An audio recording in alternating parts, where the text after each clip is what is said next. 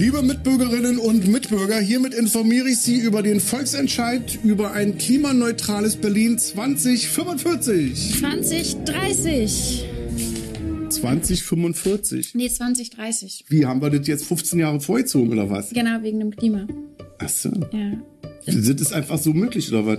Geht mit Volksentscheid, wenn alle abstimmen. Das waren Kurt Krömer und Luisa Neubauer, die in dieser Woche in einem gemeinsamen Video für ein Ja beim Volksentscheid Berlin klimaneutral 2030 geworben haben. Aber ist das wirklich so einfach? Hingehen, Kreuzchen machen und schwupps, schon hat man eine klimafreundliche Stadt. Wir wollen heute über die Ziele des Volksentscheids sprechen und darüber, was passieren muss, damit sie auch wirklich erreicht werden. Wie sähe die Superstadt der Zukunft aus und wie realistisch ist es, dass wir sie schon 2030 vorfinden? Darum geht's und damit herzlich willkommen zu einer neuen Folge Berliner und Pfannkuchen, dem Podcast für Berlin-Kenner und alle, die es werden wollen. Mein Name ist Ann-Kathrin Hipp, verantwortliche Redakteurin beim Tagesspiegel Checkpoint. Und ich bin Anke Mürre, stellvertretende Chefredakteurin beim Tagesspiegel. Ihre Wartezeit beträgt voraussichtlich 17 Minuten. Berlinerinnen. Berliner und Pfannkuchen. Der Podcast vom Tagesspiegel Checkpoint. Ja, es ist mal wieder soweit. Alle Jahre wieder Volksentscheid-Zeit. Stell dir vor, es ist Volksentscheid und alle gehen hin. So haben wir das die vergangenen Jahre immer gemacht. So machen wir das diesmal auch, oder? So ungefähr. Die Stadt ist relativ erfolgreich im Volksentscheiden. Ja. Elf gab es, glaube ich, haben wir nochmal nachgeguckt, seit 1999. Genau, das waren ganz schön viele, vor allem zuletzt sehr erfolgreich und bundesweit beachtet. Es wird sich nicht immer ans Ergebnis gehalten. Warum das geht, da kommen wir gleich noch zu. Aber grundsätzlich muss man sagen, Berlin hat ein Herz für direkte Demokratie. Und da waren natürlich vor allem die letzten drei viel beachtet und erfolgreich. Ja, viel beachtet und erfolgreich, das würde ich mal so ein bisschen in Klammern setzen, weil du hast ja gerade schon gesagt, sie werden nicht immer umgesetzt. Aber genau, die großen waren natürlich Volksentscheid über Erhalt des Tempelhofer Feldes. Hat erst mal geklappt, war 2014, wo wir jetzt ja auch schon merken, da wird schon wieder dran gerüttelt, ob man das nicht nochmal mit einem neuen Volksentscheid wieder umentscheiden kann. Dann 2017 Weiterbetrieb des Flughafen Tegels. Vor allem die FDP war involviert. Der große Freiheits-Flughafenkampf der FDP wurde auch angenommen und dann aber nicht umgesetzt. Ähnlich wie der Volksentscheid Deutsche Wohnen und Co. enteignen. Da wurde ja die schöne Kommission gegründet, die jetzt noch ein bisschen tagt und weiter tagt und Ja. weiter tagt, bis sie dann vielleicht irgendwann von Schwarz-Rot gekillt wird. Genau, also das war natürlich sehr erfolgreich, dieser Volksentscheid, aber was daraus wird, wissen wir noch nicht. Vielleicht noch einen Blick in die kuriosere Geschichte. Da gab es auch ein paar, die ganz lustig sich anhören aus heutiger Perspektive. 1999 Schluss mit der Rechtschreibreform. 2009 gab es noch das Volksbegehren über die Aufhebung des Rauchverbots in Gaststätten und im selben Jahr auch noch den Volksentscheid sogar über die Einführung des Wahlpflichtbereichs Ethik, Religion. Das war eine Debatte, die Älteren erinnern sich, die uns damals monatelang beschäftigte. Das alles hat aber nicht geklappt. Genau. Und jetzt gibt's quasi einen neuen Versuch, also sozusagen ein Revival des All-Time-Klassikers mit einem neuen Titel. Berlin 2030 klimaneutral ist jetzt am Start und der Volksentscheid will letztlich genau das, was draufsteht. Ähm, damit das Ganze klappt, muss mehr, vielleicht einmal noch so kurz zu den Standards, es muss mehr als ein Viertel der BerlinerInnen an die Wahlurne gebracht werden oder also nicht hingetragen werden, sie können einfach hingehen, die Leute. Und die Mehrheit dieser wählenden Menschen muss mit Ja stimmen. Und man kann, glaube ich, jetzt schon sagen, ihr habt es ja eben auch schon gehört, im Einspieler mit Luisa Neubauer und Kurt Krümmer, es gibt wahnsinnig, wirklich wahnsinnig viele auch prominente Fürsprecher für diesen Volksentscheid. Also am 25. März gibt es zum Beispiel auch nochmal einen riesen Tobabo am Brandenburger Tor. Arnim und Thomas von den Beatsteaks treten da auf. Nora Tschirner ist mit dabei, Element of Crime, Cat Frankie, Igor Levitt, Il Civetto. In Klammern, mit dem Sänger von Il Civetto habe ich übrigens studiert, aber gut, das ist da so eine Randinfo. Davon Ähm, irgendwann anders.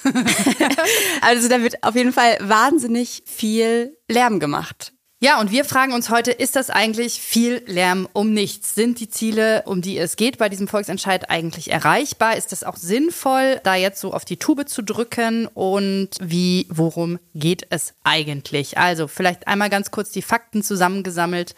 Initiator des Volksentscheids ist das Netzwerk Klimaneustart Berlin. Was die wollen, ist letztlich das bestehende Berliner Klimaschutz- und Energiewendegesetz anpassen, muss man sagen, überarbeiten. Dieses Gesetz, das wurde vom Vorgängersenat 2016 beschlossen und zuletzt 2021 nochmal nachgeschärft. Da stehen so Ziele drin, um Berlin eben bis 2045. Das haben wir eben schon von Kurt Krömer gehört. Das ist also im Moment die Zielzahl. 2045 soll Berlin klimaneutral sein und dieses Gesetz wurde mit diesem Ziel beschlossen und die Klimaneutralität, das muss man vielleicht auch noch kurz dazu sagen, bedeutet, dass die Stadt nur so viel CO2 produziert, wie sie auch selber kompensiert. Man muss sagen, und diese Ziele, die sich quasi Berlin auf diesem Weg zur Klimaneutralität gesteckt hat, die sind erstmal gar nicht so schlecht. Im Gegenteil, die sind sogar im Vergleich zu anderen Bundesländern relativ fortschrittlich. Also Berlin war zum Beispiel auch das erste Bundesland in Deutschland, das die Klimanotlage anerkannt hat, das einen Klimabürgerinnenrat einberufen hat. Das Problem ist so ein bisschen, dass es den Initiatoren des Volksentscheids nicht weit genug geht. Und die sagen letztlich, dass dieses Gesetz, das hat zwei dicke Haken. Der erste Haken ist, es ist zu spät. Also deshalb die Änderung von 2045 auf 2030.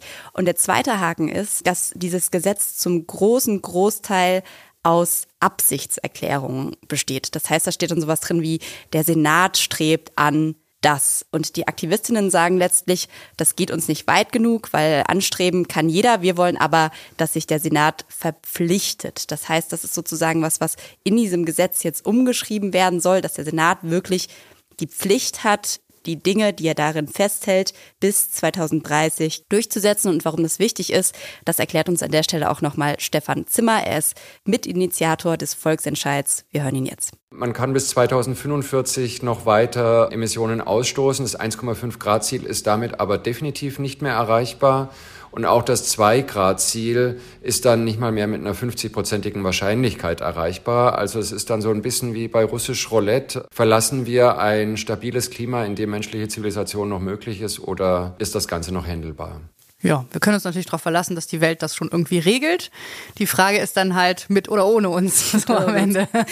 Ja, und man muss ja auch sagen, die Wissenschaft, um das nochmal ganz klar zu sagen, die gibt den Initiatoren des Volksentscheids recht. Also es ist, was er sagt, ist absolut richtig. Wir werden dieses 1,5 Grad Ziel mhm. so nicht erreichen und deshalb ist sozusagen die, die erste Idee ist ja auch natürlich erstmal zu sagen, hey, dieser Volksentscheid ist Klar. super. Klare weil, Sache, oder? Genau, klare ja. Sache, wir wollen das umsetzen. Und das ist nicht nur, wir retten dadurch nicht nur unsere Welt, sondern im Idealfall wird unsere Stadt auch noch total toll. Dazu haben wir jetzt auch nochmal Stefan Zimmer. Der hat nämlich so ein bisschen ein Bild gezeichnet von Berlin 2030 klimaneutral. Wie toll das dann eigentlich hier ist. Berlin wird zunächst mal wesentlich ruhiger sein. Wenn man jetzt nachts das Schlafzimmerfenster aufmacht, hört man ja immer so ein Grundrauschen. Die Straßen werden luxuriöser aussehen. Das kommt einfach dadurch, dass äh, wir weniger Autoverkehr haben werden und den vielen Raum, den wir auf den Straßen haben, wieder äh, für uns Menschen nutzen können. Es wird Raum sein, um sich aufzuhalten. Kinder werden wieder auf der Straße spielen können, so wie das in den 50er, 60er Jahren noch ganz normal war.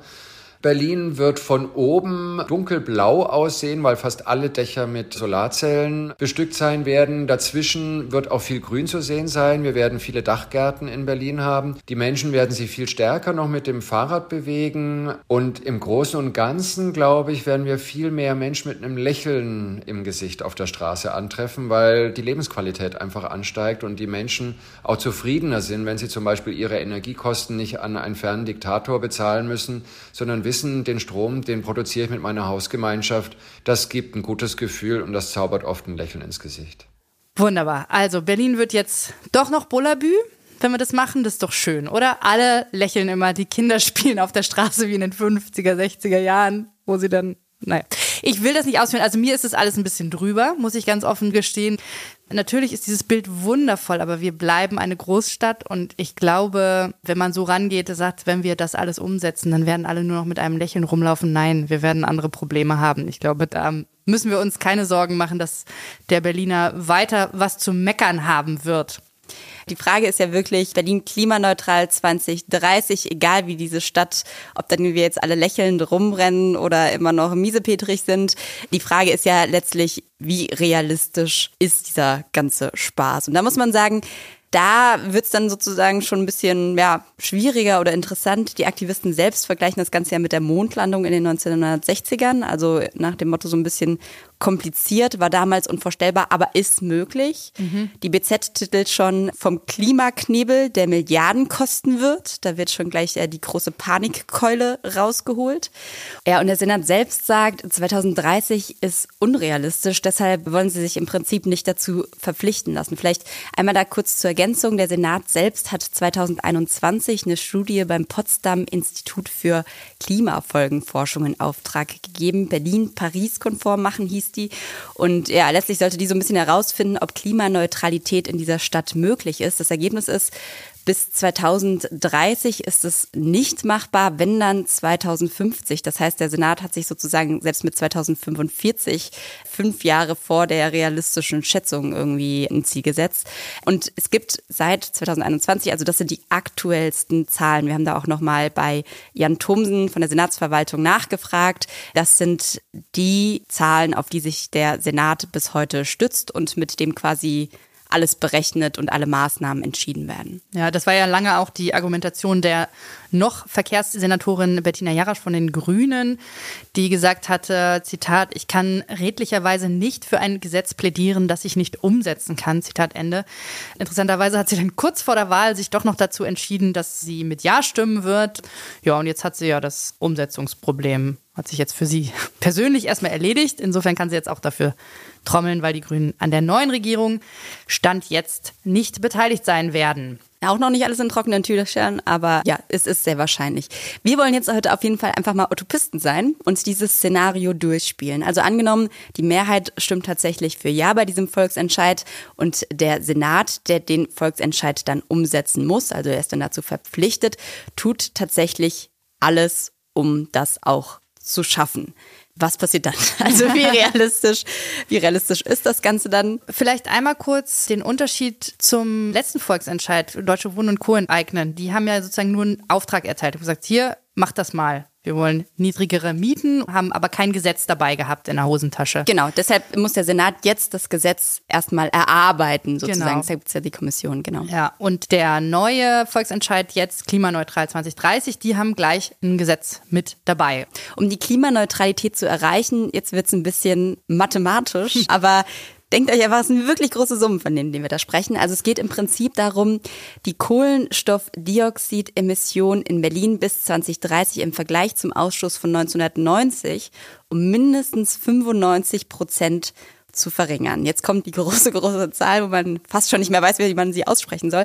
29 Millionen 235.000 Tonnen CO2 hat Berlin im Jahr 1990 ausgestoßen. Das war ungefähr so viel wie 15 Jahre Inlandsflugverkehr in Deutschland, wenn man sich das so ein bisschen irgendwie plastisch vorstellen will. Seitdem ist es der Stadt gelungen, den Verbrauch um 50 Prozent zu senken. Das klingt jetzt erstmal super. 50 Prozent haben wir schon geschafft. Aber wenn wir uns die Zeitspanne nochmal angucken, dann waren das ja auch 33 Jahre, die das Ganze jetzt gedauert hat. Wenn der Volksentscheid aber erfolgreich umgesetzt wird, müssen wir im Prinzip, Mathe mit dem Checkpoint, in den nächsten sieben Jahren, also in einer viel, viel kürzeren Zeit, nochmal 45 Prozent einsparen. Und das ist schon, ich sag mal, sehr ambitioniert, und eine ganze Menge. Die Initiative selbst nennt in diesem Gesetzentwurf auch keine konkreten Maßnahmen, wie das gelingen soll. Wie sie auch immer selber betonen. Das ist letztlich auch nicht ihre Aufgabe. Wäre natürlich schön, wenn dann gleich noch ein paar Ideen dabei sind. Aber die Ausgestaltung zwischen der Politik und Zivilgesellschaft, die müssen natürlich dann andere nehmen. Also man weiß natürlich, was in Berlin die großen Bereiche sind, die am meisten CO2 ausstoßen. Das sind grob zusammengefasst Gebäude, Strom, Wärme und Verkehr. Genau, und es gibt wahnsinnig viele unabhängige Studien, die genau diese Bereiche sich angeguckt haben und geguckt haben, was muss da genau passieren, damit Klimaneutralität erreicht wird. Und es gibt natürlich auch wahnsinnig viele Experten auf diesem Gebiet. Wir haben uns für heute für einen entschieden, nämlich für Felix Kreuzig, der forscht an der TU zu Klimaschutz. Und wir wollen uns jetzt mal durch diese großen Blöcke, die Anke eben genannt hat, letztlich durchhangeln und uns ganz konkret angucken, was muss da passieren. Wir starten einfach mal mit dem Gebäudesektor. Der macht tatsächlich 44 Prozent. Das ist echt Wahnsinn. Also das hätte ich nicht gedacht. Wir reden ja immer so über den Verkehr, zu Ja. dem wir auch noch kommen. Ja. Aber Gebäudesektor macht 44 Prozent des gesamten CO2-Ausstoßes in Berlin aus. Das heißt, es ist einfach das fast wichtigste Das- Handlungsfeld, ne? Ja, wenn wir das nicht machen, dann können wir es eigentlich auch lassen. So ist das eigentlich grob zusammengefasst das Ergebnis. Und warum reden wir darüber so wenig, ist, weil es wahnsinnig kompliziert ist. Also Verkehr ist plastisch. Wenn ich mein Auto, kann ich selber was machen, kann mein Auto abschaffen und irgendwie mir ein E-Auto kaufen. Aber beim Gebäude ist es halt viel, viel schwieriger. Wir haben selber versucht, mal unsere Fenster austauschen zu lassen in unserem Altbau. So, das, es ist wahnsinnig kompliziert. So, und man muss es im Prinzip selber, selber machen, bis zur letzten Schraube, damit da etwas passiert. Und da muss man sagen, das geht ja nicht nur dir so mit dem Fenster, das betrifft ja super viele Berlinerinnen und Berliner. Also es gibt, wir haben nochmal beim Senat angefragt, keine offizielle Statistik, das wird nicht erfasst, aber es gibt sozusagen Studien, die, die eine Annäherung versuchen und da geht man davon aus, dass weniger als ein Prozent der Häuser in Berlin energieeffizient saniert sind. Also in einer Straße mit 100 Häusern, ein einziges ist irgendwie okay, alle 99 sind schöne, prächtige Altbauwohnungen mit Fenstern. Ich weiß noch, bei mir war letztens auch das Fenster, als es kalt war und wir die Heizung nicht anhatten, gefroren von innen. Oh, bei Ähm, uns ist auch mal innen nass, so zwischen den Doppelfenstern. so, das ist natürlich tolle Altbauwohnung, aber Dämmung gleich äh, minus 30 irgendwie Grad. Also ich, ich war gerade fünf Tage, hatte ich die große Freude, ohne Heizung zu Hause zu sein, weil die einfach mal kaputt war. Und das ist so krass, wie schnell diese Wohnung runterkühlt. Der Nachbar hat es gemessen dann auf 16 Grad so, ähm, weil das einfach natürlich überhaupt nicht gedämmt ist. Ne? Also die Wärme bleibt nicht drin und da braucht man keine große Fantasie zu wissen, wie viel Wärme da auch rausgeht an so einem normal, also wenn man, wenn man von drinnen heizen kann. So. Und man muss ja auch sagen, das Ganze ist wahnsinnig teuer. Also wir haben nochmal die Zahl rausgesucht. 160 Quadratmeter Altbauhaus kostet 100.000 Euro die Komplettsanierung. Also wenn man das nochmal runterbricht, natürlich ist dann oft quasi der Immobilienbesitzer, der das letztlich zahlt, aber wir kennen ja auch das ganze Spektrum. Das wird dann letztlich alles immer nochmal auf die Mieter umgelegt und solange das irgendwie nicht geklärt ist, wer trägt da so richtig die Kosten, traut sich da auch wahrscheinlich nicht so richtig jemand ran. Ja, und bei Neubauten müsste man ja jetzt eigentlich denken, klar, wenn man was Neues baut, dann ist es viel einfacher, dann kann man das energieeffizient bauen, aber auch da ist die Bilanz ernüchternd. Die werden zwar oft energieeffizienter gebaut als gesetzlich vorgegeben, doch selbst das ist immer noch weit von der Klimaneutralität entfernt. Das heißt, es bräuchte hier strengere Vorgaben für Gebäude durch das Land und das könnte man jetzt ja eigentlich schnell umsetzen, kann man sich denken, aber die Branche ist natürlich eh schon total am Ächzen und alles geht viel zu langsam. Die Neubauziele sind seit Jahren nicht erreicht worden. Da gibt es ein ganz klares Signal, macht es nicht noch komplizierter, packt uns nicht noch Standards obendrauf, damit wir überhaupt mal ins Bauen kommen. Ja, ich mache es jetzt noch komplizierter, weil das ist sozusagen ja auch noch die Krux. Ein Drittel aller Emissionen eines Gebäudes entstehen nämlich erstmal, bevor es überhaupt benutzt wird. Das heißt, bei der Herstellung der Materialien und dem Bau letztlich.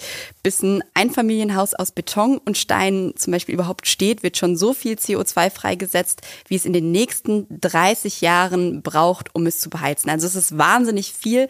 Und dazu hören wir jetzt zum ersten Mal heute den Klimaforscher Felix Kreuzig. Das Bauen ist unterschätzt, weil eine Wohneinheit allein in Richtung 100 Tonnen CO2 bewirkt durch das Zement und das Stahl, was da reingeht. Das ist also ziemlich dramatisch. Und hier haben wir einen erheblichen Zielkonflikt zwischen dem Ziel, mehr bauen, auch um mehr Mietwohnungen zu schaffen, einerseits, was natürlich berechtigt ist, und dass hier auch viele CO2-Emissionen ausgestoßen werden. Da müssten wir viel expliziter drüber diskutieren, auch in der politischen Landschaft und in der Öffentlichkeit. Ja, das ist insofern interessant, als dass wir ja jetzt wahrscheinlich einen schwarz-roten Senat haben, der bauen, bauen, bauen will. Ja. Wo wahrscheinlich auch die Mehrheit der BerlinerInnen erstmal zustimmen würde, weil wir brauchen alle eine Wohnung, in der wir leben können, ohne pleite zu sein. Ja, ist auf jeden Fall interessant, wie das interpretiert wird. Also auch, wo die neue Regierung da die Schwerpunkte setzen wird. Denn ähm, beides miteinander zu vereinen wird die große Herausforderung des nächsten Jahrzehnts mit und ohne Klimavolksentscheid. Berlin erwartet mehr als Worte. Berlin erwartet politische Aktion. Wir können uns direkt den nächsten Punkt angucken, der nicht weniger herausfordernd, aber vielleicht ein bisschen einfacher ist, nämlich Wärme- und Energieversorgung. Das macht im Moment 11 Prozent des gesamten CO2-Ausstoßes aus. Und was da passieren muss, erzählt uns auch nochmal Felix Kreuzig. Im Wärmesektor ist vor allem die Umstellung auf äh, Großwärmepumpen für das Fernwärmenetz und es ist die Umstellung auf Wärmepumpen in den Außenbezirken, in den Einfamilienhäusern. Das sind die zentralen Instrumente und das ist auch möglich. Das sollte einfach beschleunigt werden. Professorin Ann-Kathrin Hipp, was ist eine Wärmepumpe? Ja, das habe ich studiert, Wärmepumpe. Ähm, nee, eine Wärmepumpe funktioniert im Prinzip so ein bisschen wie ein Kühlschrank, nur andersrum. okay, ich kann nicht mehr frieren. Ich möchte jetzt deine Wärme, gib mir die Wärme aus deiner Stimme. Genau, also der Kühlschrank saugt ja im Prinzip die Wärme in seinem Inneren ab und schickt sie nach draußen. Deshalb können wir unsere Lebensmittel darin super kühlen. Eine Wärmepumpe, die macht es genau andersrum. Also die zieht quasi dem Außenbereich Wärme und gibt sie als Heizenergie nach innen ab. Heißt, bereits bestehende Wärme wird benutzt. Wenn das Ganze dann sozusagen in einem großen Kraftwerk passiert, ist es eine Großwärmepumpe. Mm. Groß, groß, ne? Und das wird mitunter schon gemacht, aber davon bräuchte es eigentlich viel, viel mehr. Senken wir dadurch auch die Außentemperatur dann gleich mit? Das wäre dann ja sozusagen eine Win-Win-Situation. das wäre praktisch, das ist allerdings nicht möglich. Aber man kann so ein paar Orte aufzählen im Berliner Umland, wo das äh, quasi die, die Wärme wirklich produzieren. Das ist zum Beispiel die Wärme aus Industrieprozessen kann da genutzt werden, Flusswasser, Rechenzentren. Also wenn wir zum Beispiel jetzt ganz blöd gesagt, auf der Couch in Berlin eine Serie bei Netflix streamen. Oder einem anderen Anbieter. Oder einem anderen Anbieter, dann ist es nur möglich, weil es hochleistungsfähige Rechenzentren mit tausenden Computern in Brandenburg gibt, die mhm. diese Daten ganz schnell verarbeiten. Und das ist jetzt so ein bisschen Komplexität runtergebrochen, wenn ein Computer viel arbeitet, entsteht Wärme. Das ist ähm, doch toll. Also ich kann dann, während ich Amazon Prime gucke oder Disney Plus, kann ich auch noch was fürs Klima tun. Ja, das ist, das ist jetzt so ein bisschen die Frage. Aber genau, also du kannst zumindest, sage ich mal, es würde dem Klima nicht schaden, wenn man deine Wärme von deinem Amazon Prime oder mhm. Netflix gucken, wenn man die weiter verwenden würde. So. Und wenn man das, das sozusagen jetzt im großen Stil machen würde, also wirklich im ganz großen Stil, dann könnte tatsächlich Berlin bis 2030 klimaneutral mit Wärme versorgt werden. Das sagt zumindest eine Studie vom Fraunhofer Institut, die 2021 fertiggestellt wurde. Ja, dann ist ja da alles tippitoppi. Wir sitzen wir wieder im Warmen. Dann fehlt uns eigentlich nur noch der Strom, damit der Computer auch läuft. So. Den kriegen wir über Solar auf allen Dächern. Genau, Solar ist natürlich super, kostet aber auch relativ viel Geld und muss man auch vielleicht nochmal mit reinziehen, Handwerker und Co., also Materialien und alles muss man erstmal natürlich beschaffen, das dauert. Aber genau, theoretisch wäre das super, wenn wir ganz viele Solaranlagen hätten. Allerdings, selbst wenn Berlin auf allen Dächern Solaranlagen hätten, könnte sich die Stadt nicht ganz selbst versorgen, sondern nur ein Viertel seines Strombedarfs selbst abdecken. Das heißt, wir brauchen Brandenburg. Wir sind abhängig von Brandenburg? Von Brandenburg. Das ist eine bittere Erkenntnis. Das ist, eine, das ist auf jeden Fall eine Erkenntnis. Das ist quasi das Thema unseres Podcasts. Es kostet einfach alles wahnsinnig viel Geld. Also eine klimaneutrale Wärme- und Stromversorgung kostet laut Fraunhofer Institut 4 Milliarden Euro. Das ist schon ein großes Häppchen. Ja, ich finde jetzt 4 Milliarden klingt gar nicht so viel, ne? Wenn man jetzt als Vergleichsgröße, weiß ich nicht, 100 Milliarden Sonderfonds Bundeswehr hat man jetzt natürlich immer im Kopf, hat für immer wahrscheinlich jetzt die Preise versaut. Und man kann natürlich argumentieren, dass die Klimakrise insgesamt uns womöglich noch viel mehr Geld kostet. Wenn man jetzt zum Beispiel auch noch die Flut im Ahrtal irgendwie nennen würde, das, das hat innerhalb von 24 Stunden einen Schaden von 41 Milliarden Euro äh, verursacht. Ja, und um vielleicht jetzt noch eine allerletzte Vergleichsgröße mit reinzubringen. Der Berliner Landeshaushalt besteht im aktuellen Jahr, im Jahr 2023, aus rund 38 Milliarden Euro. Und jetzt können wir uns überlegen, was macht der Landeshaushalt eigentlich, um die Verkehrswende voranzubringen. Herzlich willkommen in Berlin. Haben Sie Fragen? Das ist ja so ein bisschen das meistdiskutierte Thema, glaube ich. Also zumindest das Offensichtliche und das, wo jeder den anderen hasst. Autofahrer hassen Fahrradfahrer, Fußgänger hassen Fahrradfahrer auch, Fahrradfahrer hassen Autofahrer, jeder hasst jeden ein bisschen. Es kommt nicht so richtig was voran in Berlin, hat man den Eindruck, obwohl eigentlich alle wissen, dass sich was ändern muss. Ich bin gerade noch gedanklich beim Hass hängen geblieben, weil man ist ja auch in verschiedenen Rollen, hasst man mal den einen, mal den anderen, je nachdem, welches Verkehrsmittel man gerade benutzt. Alle gemeinsam haben ein Problem in dieser Stadt mit dem Verkehr. Der macht nämlich 30 Prozent des gesamten CO2-Ausstoßes aus. Ja. Also der der Fahrradfahrer und Fußgänger nicht so sehr, aber der, die, die anderen. Genau, da geht es natürlich vor allem um, um Autofahrer und in einer Senatsstudie aus dem Jahr 2021 heißt es, klimaneutraler Verkehr würde bedeuten, dass wir von zehn Strecken, die wir zurücklegen, drei mit den öffentlichen Verkehrsmitteln fahren, drei zu Fuß gehen, zweieinhalb mit dem Fahrrad fahren und nur noch eine halbe mit dem Auto. Wobei, das ist schwierig. Da muss man das Auto irgendwo zwischendurch parken. Das ist sicherlich nicht hilfreich. Aber das wäre natürlich praktischer, wenn man das dann elektromäßig macht, mit E-Antrieb, Autos. Das würden wir beide vermutlich schaffen, aber wir wohnen auch in Schöneberg und nicht in Spandau und Marzahn. Da ist es etwas schwieriger, Genau, Voraussetzung ist ja natürlich, muss man immer wieder sagen, ein massiver Ausbau von ÖPNV-Netzen, mehr Busse, mehr Tramlinien. Die gute Nachricht, die BVG will sowieso ihre Busflotte bis 2030 klimaneutral machen. Also die halten sich da schon an das nächste Jahrzehnt. Aber wenn man sich zum Beispiel die U7-Verlängerung zum BER anguckt, sieht man auch, was für riesige Projekte das sind. Also bis das überhaupt Ja. alles mal entschieden ist, bis es dann umgesetzt ist, bis da haben sich die Kosten dann nochmal ver vervielfacht. Aktuell sind es, glaube ich, 704 Millionen Euro, die dafür angesetzt sind. Das kann man ja in Berlin immer gleich nochmal verdoppeln dann. Ne?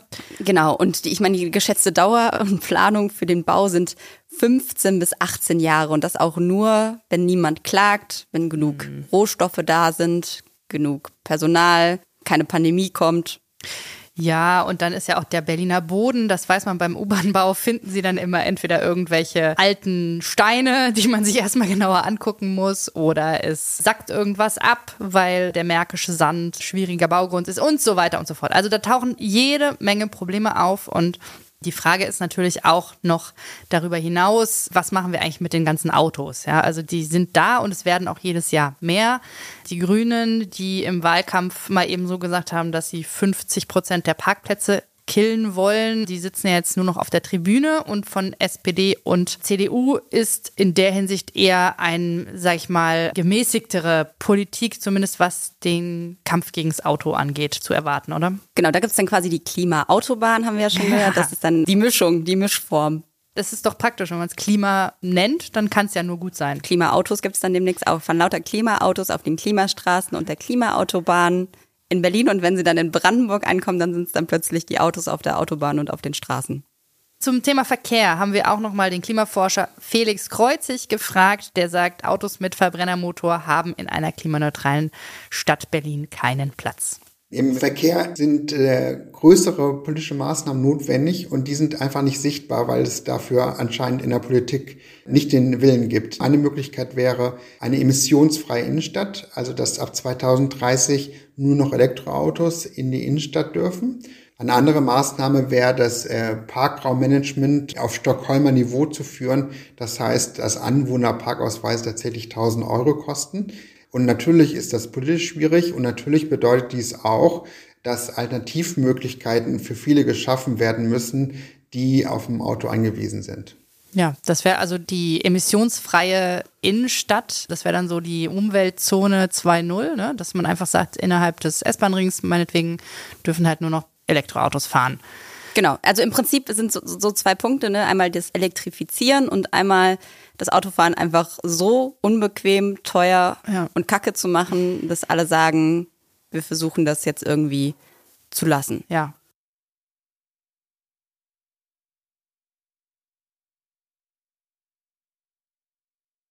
Man muss natürlich gerade in einer Stadt wie Berlin an Menschen denken, die einfach nicht viel Geld haben, die Handwerker sind, was auch immer, äh, Hebammen, Krankenpfleger, wie auch immer, die zur Arbeit fahren müssen. Und da müsste man, wenn man das ernst nimmt, ein riesen Programm auflegen, damit all diese Menschen trotzdem ein Auto haben können, die es brauchen, ein neues bekommen, zu Preisen, die vertretbar sind. Das heißt, es braucht auch einfach theoretisch wahnsinnig viele E-Autos, wo wir jetzt einfach Ja. mal davon ausgehen, die Produktion müsste hochgefahren werden, keine Ahnung. Aber wenn man sich anguckt, aktuell kostet das billigste Elektroauto bei Opel, Achtung, 8000 Euro.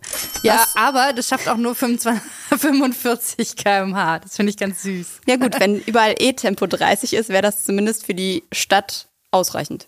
Ja, da hat man dann äh, mehrere Probleme gelöst. Ja, aber also ist es natürlich so, dass diese ganze, also wenn wir jetzt einfach nur die komplette Flotte austauschen würden und in E-Autos umwandeln, entstehen natürlich nochmal ganz andere Probleme.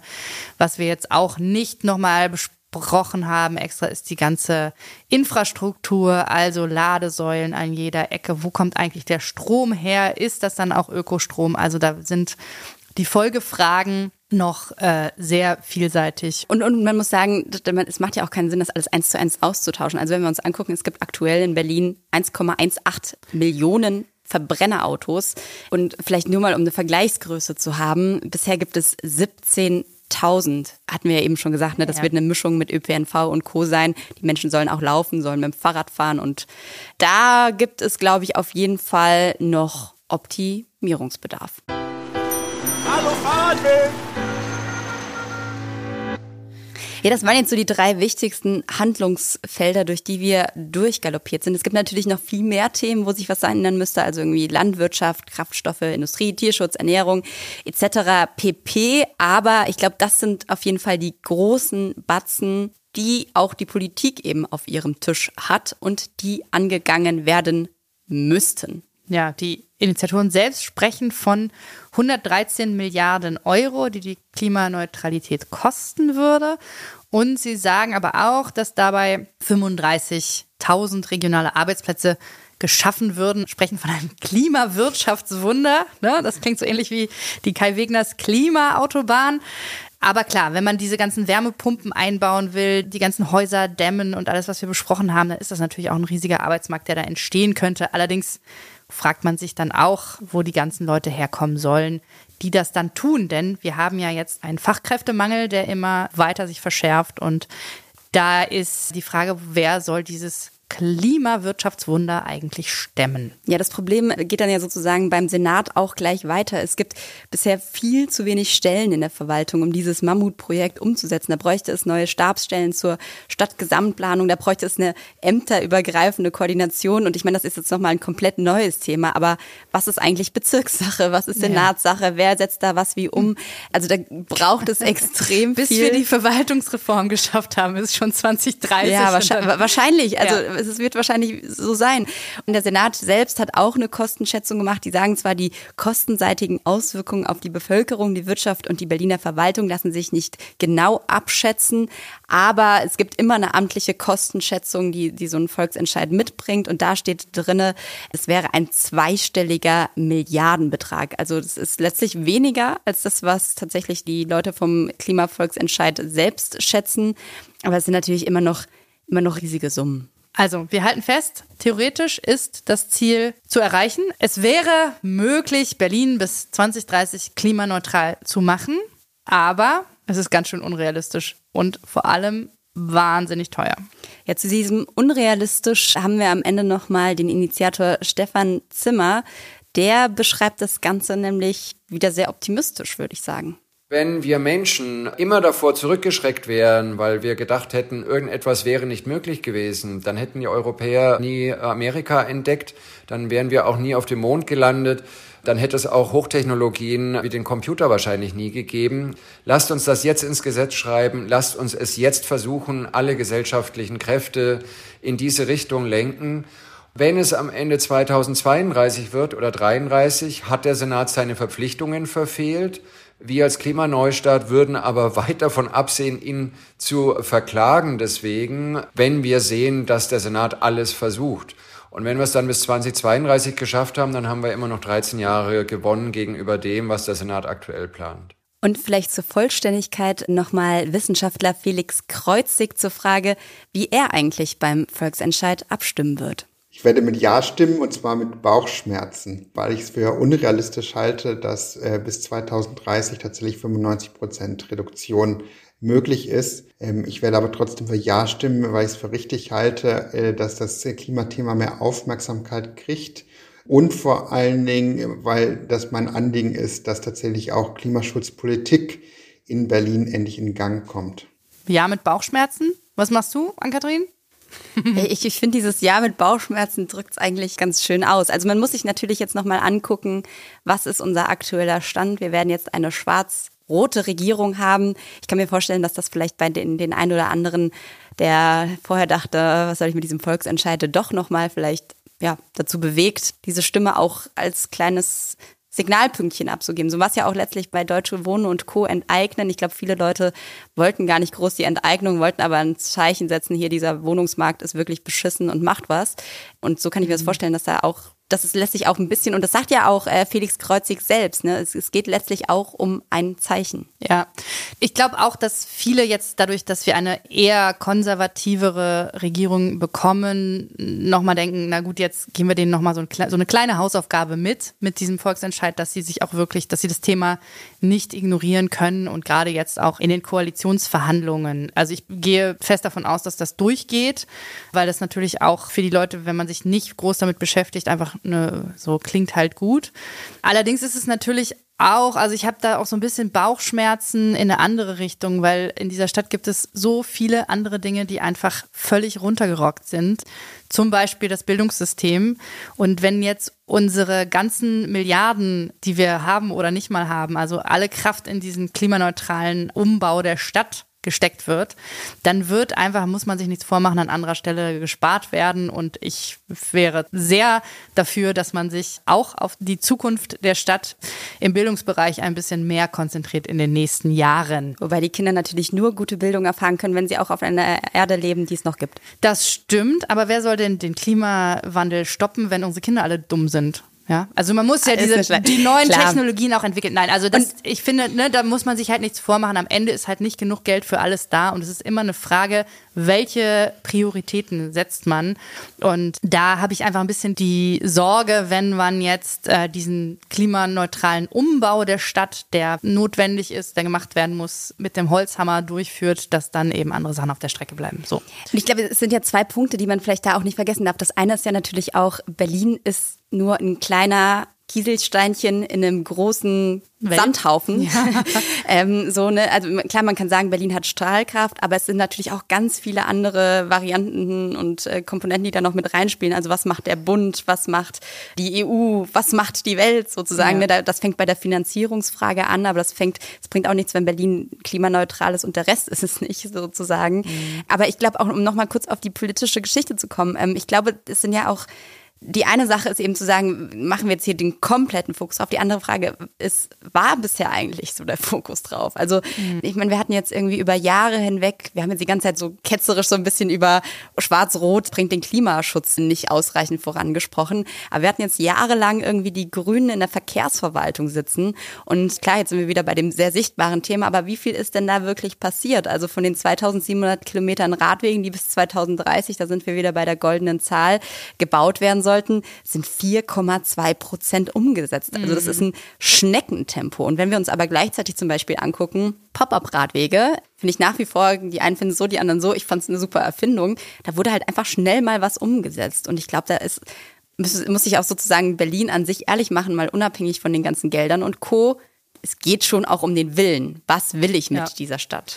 Das stimmt, genau. Deswegen glaube ich auch, dass ein Volksentscheid, das haben wir jetzt ausführlich besprochen, auch wenn er nicht umsetzbar sein wird, die Sache da einfach ein bisschen Druck reinbringt und auch in der ganzen Kommunikation über das Thema einfach klar ist, die können das dann nicht mehr ignorieren, was sie eh nicht tun, ja, aber es ist, kriegt halt eine andere Wichtigkeit. Auf der anderen Seite aber muss man auch ein bisschen aufpassen. Wir haben ganz am Anfang über die Volksentscheide gesprochen. Und das prominenteste Beispiel ist Flughafen Tegel. Heute fliegen da keine Flugzeuge mehr. Der Volksentscheid war 2017 zum Weiterbetrieb und der war erfolgreich und der ist halt einfach ignoriert worden. So, wir haben jetzt Deutsche Wohnen und Co. enteignen. Wenn wir uns ganz tief in die Augen schauen, werden wir. Ich schaue, ich schaue tief. wir werden äh, nicht enteignen in dieser Stadt aus diversen Gründen und das ist auch gut so. Wenn wir jetzt ans Tempelhofer Feld auch noch mal rangehen, es ist halt dauerhaft schwierig, so mit dem Willen des Volkes umzugehen. Vielleicht wird Berlin ja doch noch Bullabü. Vielleicht. Und vielleicht noch ein kleiner Hinweis in eigener Sache. Wenn ihr nach unserer Episode sagt, ihr habt noch viel mehr Bock, euch mit dem Thema Klima und Klimawandel auseinanderzusetzen, dann hört doch vielleicht einfach mal in unseren Tagesspiegel Klima-Podcast rein. Kollegin Ruth Ziesinger beschäftigt sich im Gradmesser jeden Freitagmorgen mit allem, was sich im Klimabereich bewegt oder auch nicht. Den Link findet ihr wie immer bei uns in den Show Notes. Das war's von uns. Die Redaktion hatten in dieser Woche Jessica Gummersbach und Joanna Voss. Produktion Benjamin Ritter, der Apparat Musik, die geschätzte Kollegin Anke Mürre und wir hören uns hier nächste Woche wieder. Bis dahin empfehlt uns gerne weiter, wenn ihr mögt. Macht's gut.